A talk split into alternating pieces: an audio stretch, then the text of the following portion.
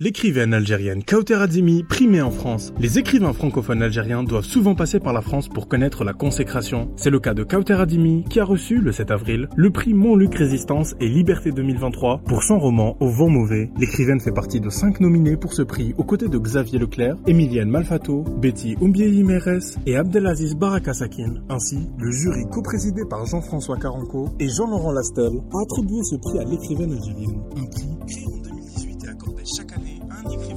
Ou étranger qui interroge les pratiques contemporaines de résistance à l'oppression sous toutes ses formes. Kauter Adimi est récompensé pour son roman Au vent mauvais, qui se déroule sur fond d'histoire de l'Algérie au XXe siècle. Un roman constitué d'ellipses, car ce n'est pas un roman historique. Je ne voulais pas que la grande histoire prenne le pas sur les trajectoires des personnages, mais pour autant, je ne pouvais pas faire abstraction de certains événements. Il me fallait par exemple trouver une façon de raconter le début et la fin de la Seconde Guerre mondiale sans être expéditive ni convenue, avait affirmé l'écrivaine dans l'une de ses interviews.